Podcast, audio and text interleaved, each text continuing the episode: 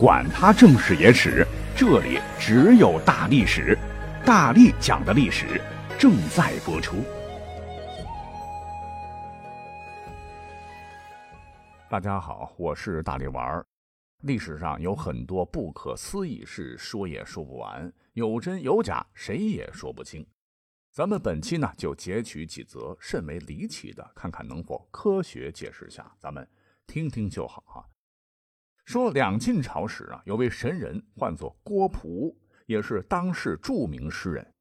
给您来一首，您品品啊。博学多闻世所宗，推占小数验其功。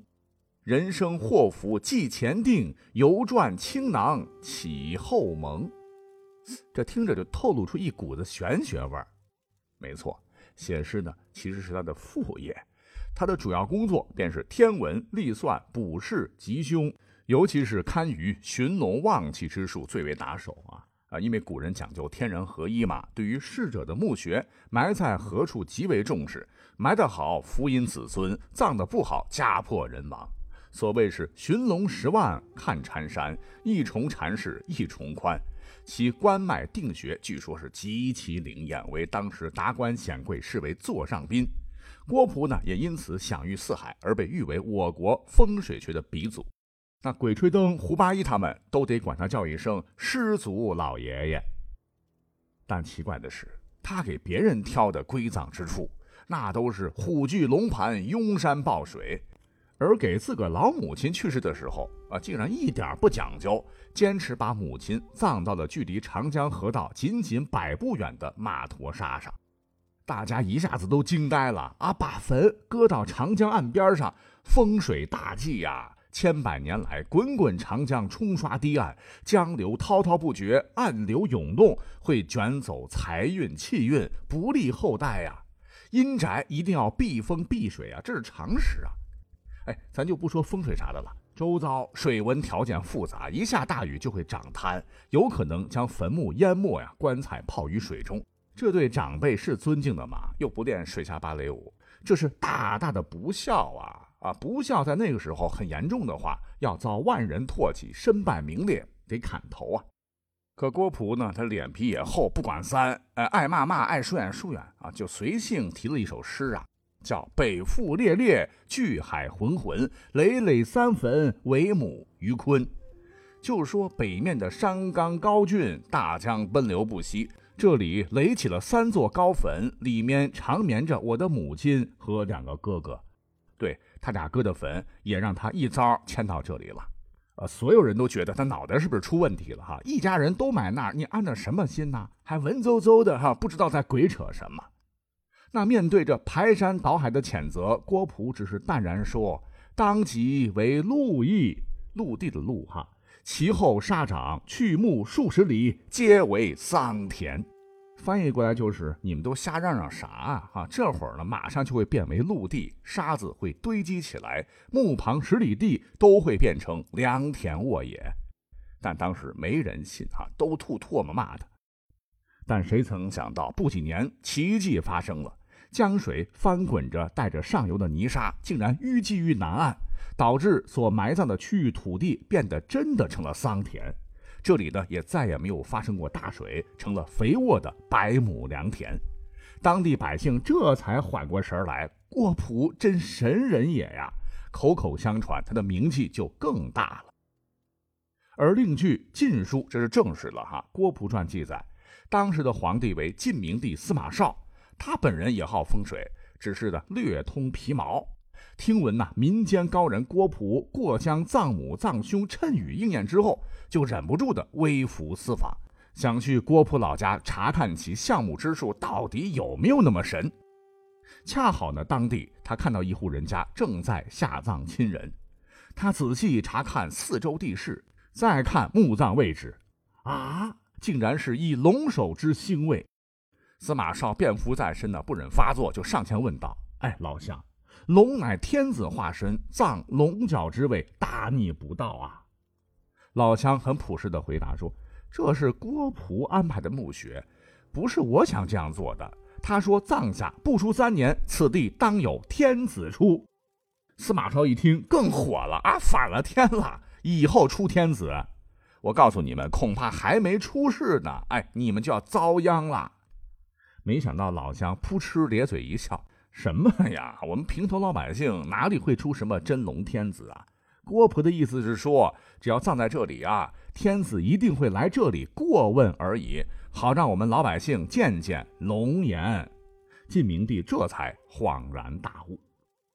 更神的故事还在后头。数年之后，他因得罪了当朝大将军王敦，也是权臣呐，啊，要被处死。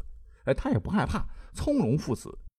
其实，在被抓捕受刑前的很多很多年前呢，他街上呢就偶遇一个陌生人，就直接喊他的名字，把他叫住。那人当时一脸懵啊，你你谁呀？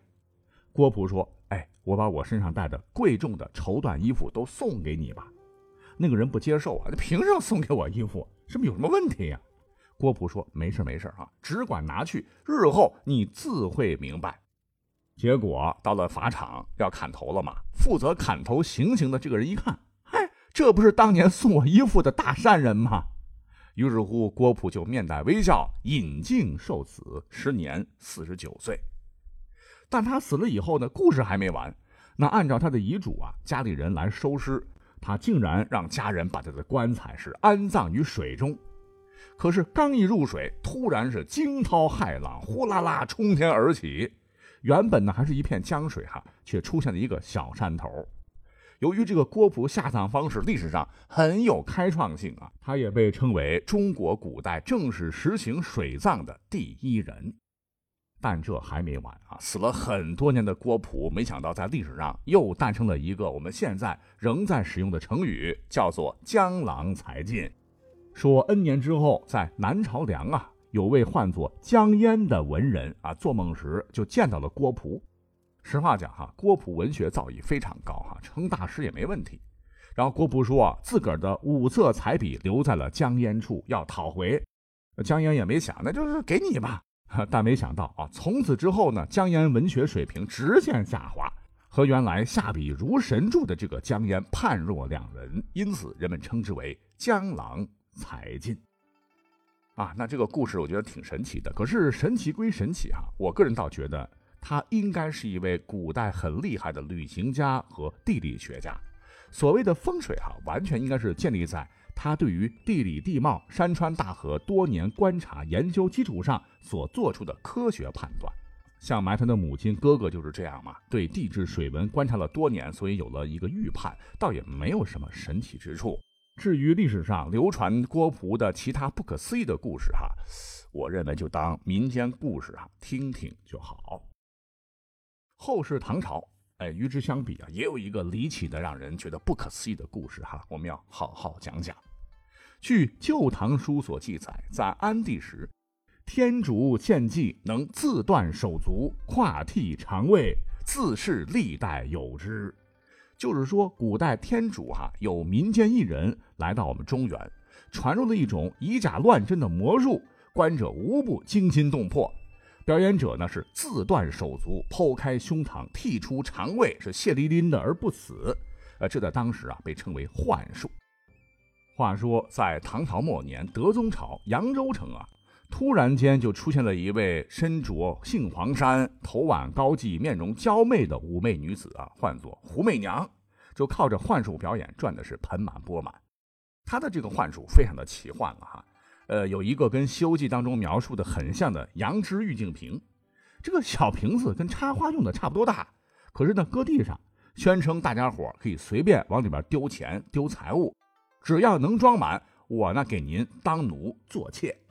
大家伙一听，揉了揉眼睛，哎，这不是扯淡吗？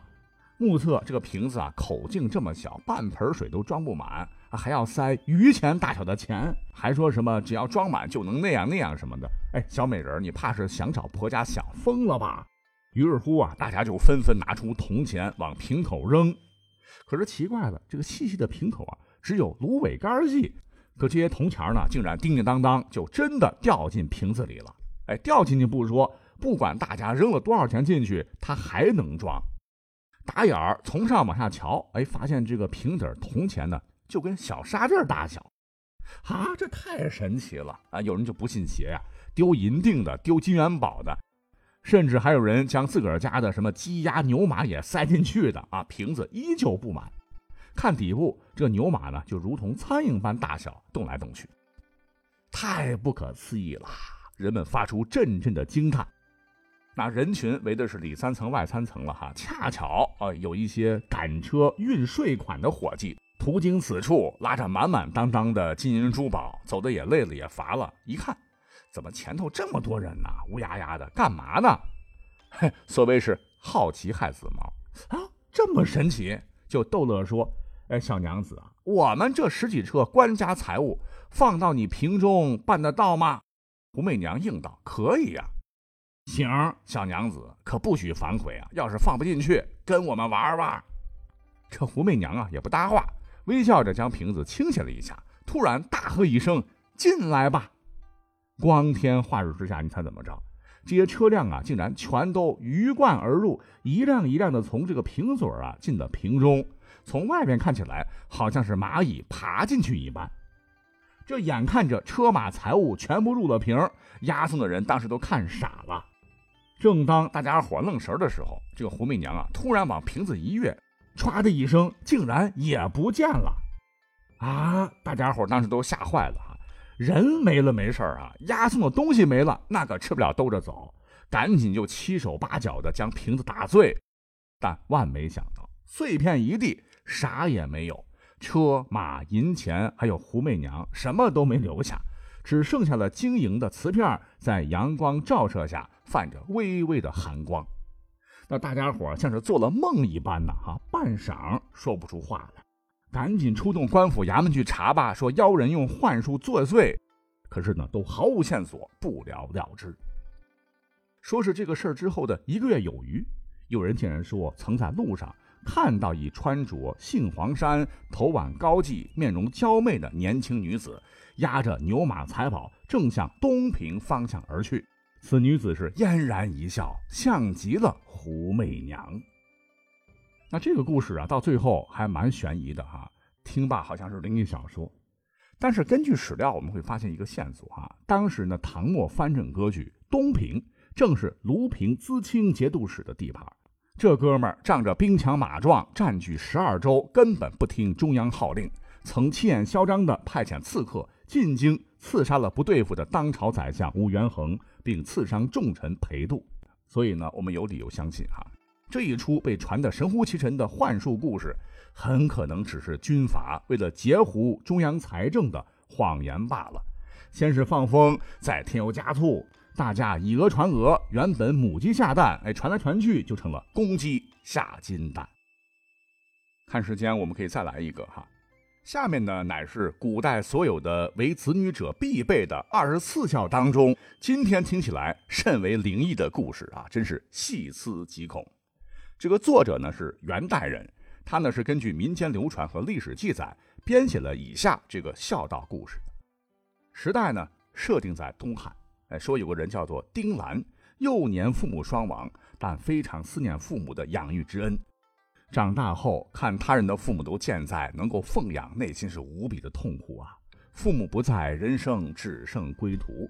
那为了安慰自个儿，亲自用木头啊雕刻了印象中父母的形象。供奉于厅堂，就像侍奉活着的父母一样，毕恭毕敬。每天早中晚问安，然后呢端茶上水果，出门呢也得鞠躬行礼再见，大小请安一样不落。生活中啊，如果发生了什么事情啊，都得跟这个木匠商量。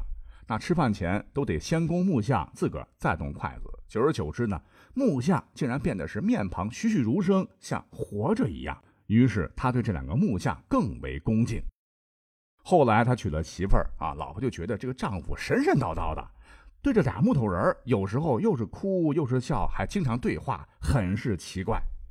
有一日，就趁这个丈夫不在家，出于好奇，就用这个针呐刺了一下木匠的手指。您猜怎么着？居然流出了鲜血。等到丁兰回家供奉木像时，发现父母的木像竟然双眼垂泪。他也不知怎么地的，就知道了妻子的所作所为，是非常的愤怒，就一纸休书休掉了妻子。而他的这种行为啊，也受到了周遭人的称赞。那现在想起来，这难道是超自然现象吗？刻木弑亲，哎，真有点像香港恐怖电影的味道。个人觉得啊，恐怕还是这个可怜娃心魔所致产生的幻想吧。